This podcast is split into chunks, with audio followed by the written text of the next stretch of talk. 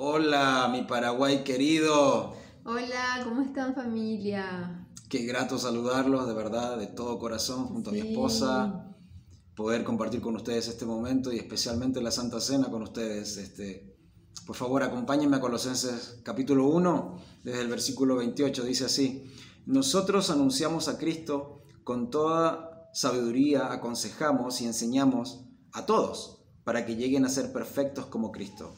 Para esto trabajo y lucho con la fuerza y el poder que Cristo me da.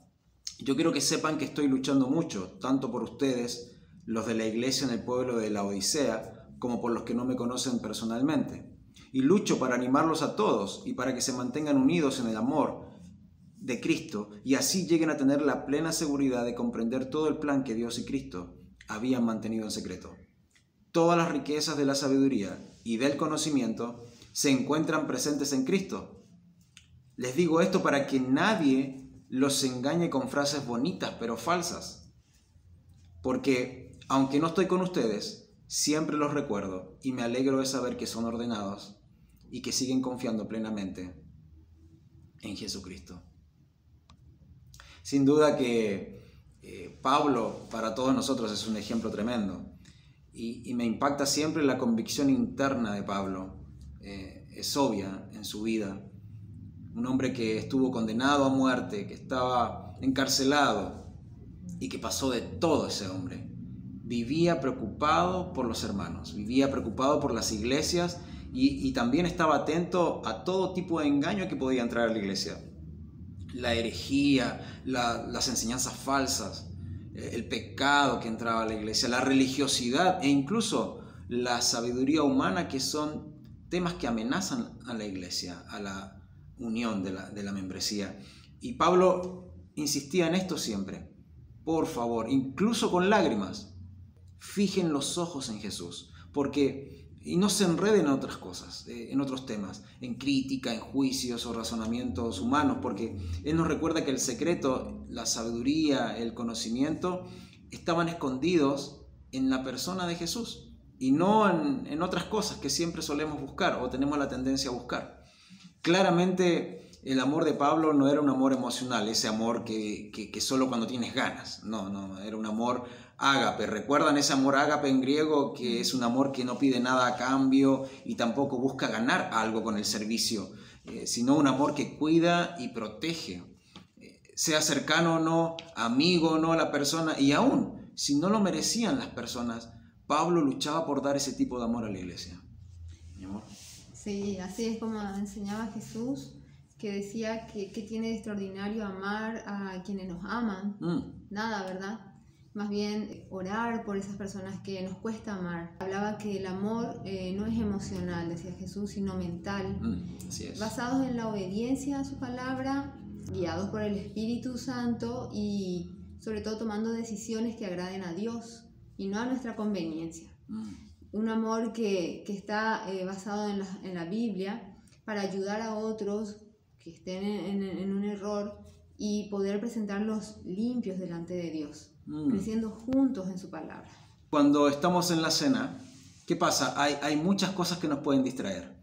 Eh, alguna actividad que tenés que hacer, eh, personas, el pecado nos puede distraer, eh, el cansancio, el trabajo, conflictos, o sea, etcétera. Muchas cosas nos pueden distraer en este momento y tenemos que hacer un esfuerzo para lograr enfocarnos en, en pensar en cómo estamos, eh, espiritualmente, vernos dónde me encuentro espiritualmente hoy. Si en un caso nos, nos vemos en el mismo lugar, eh, algo está pasando con nosotros. Y tenemos que preguntarnos, hay cosas que arreglar, hay cosas que tengo que confesar, que tengo que, eh, tengo que buscar ayuda en algo. Recuerdo a Pablo en Romanos 2.16, donde nos eh, avisa que Jesús va a juzgar nuestros pensamientos más secretos. Es decir, es un momento para acabar muy hondo en nuestra conciencia. Y, y, y si nos cuesta reconocer, por ejemplo, nuestro pecado, a corto o a largo plazo eso va a causar un daño colateral. Se forma una cadena de cosas y como somos un cuerpo, eh, a la larga va a afectar a la iglesia. Entonces la cena, familia, tiene ese poder para transformar nuestra forma de pensar y nuestras vidas incluso. Y, ahí está el secreto y el privilegio de tomar la cena. Eh, para Jesús era un deseo del corazón dejarnos este mandamiento. Eh, así fue para los discípulos. No sé si recuerdan.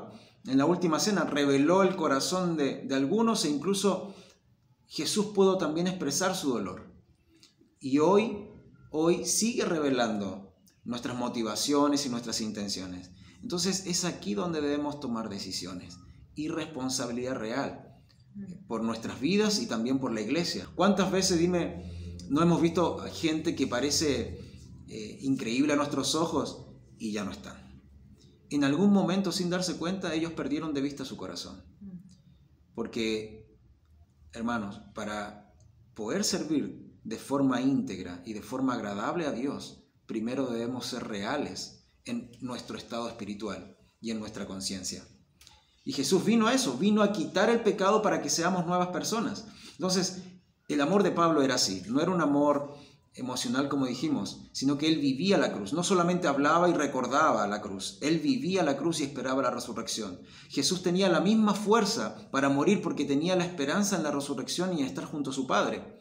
Y esta debe ser nuestra fuerza hoy, familia. Debemos tener mucho cuidado de no separar a Jesús de la cruz, porque van unidas. Si separamos eso, seremos una denominación más.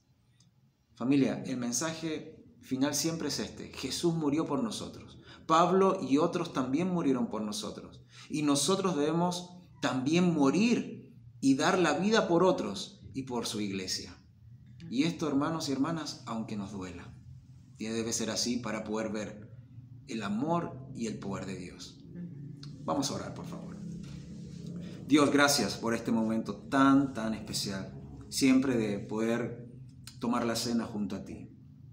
De poder eh, compartir con la familia y especialmente ahora poder compartir con la familia en Paraguay. Que tantos recuerdos y tanto cariño le tenemos, Dios. Padre, ayúdanos en este momento a poder limpiar nuestras conciencias, a poder exponer todo nuestro corazón y nuestro ser delante de ti para tomar decisiones que te agraden decisiones que transformen nuestras vidas con poder, que tu Espíritu Santo domine nuestras vidas y podamos cuidar, amar incondicionalmente a la familia, cuidar tu iglesia en la cual eres el dueño y poder también amar a nuestro prójimo en general y poder levantar tu nombre muy alto en nuestras vidas. Gracias por este privilegio, Señor. Rogamos, por favor, que al comer el pan y al tomar el vino nuestras conciencias se puedan limpiar, nuestros corazones puedan eh, escuchar tu voz claramente y podamos tener la fuerza de tu espíritu para tomar decisiones radicales en nuestra vida. Gracias Dios por este momento, gracias por tu gran ejemplo, por tu gracia, tu paciencia, tu perdón. Te agradecemos ese amor, Padre. Por favor, acompáñanos y bendice esto en el gran nombre de tu Hijo, nuestro gran Señor y Salvador, Jesús. Amén. Amén. Roja Paraguay.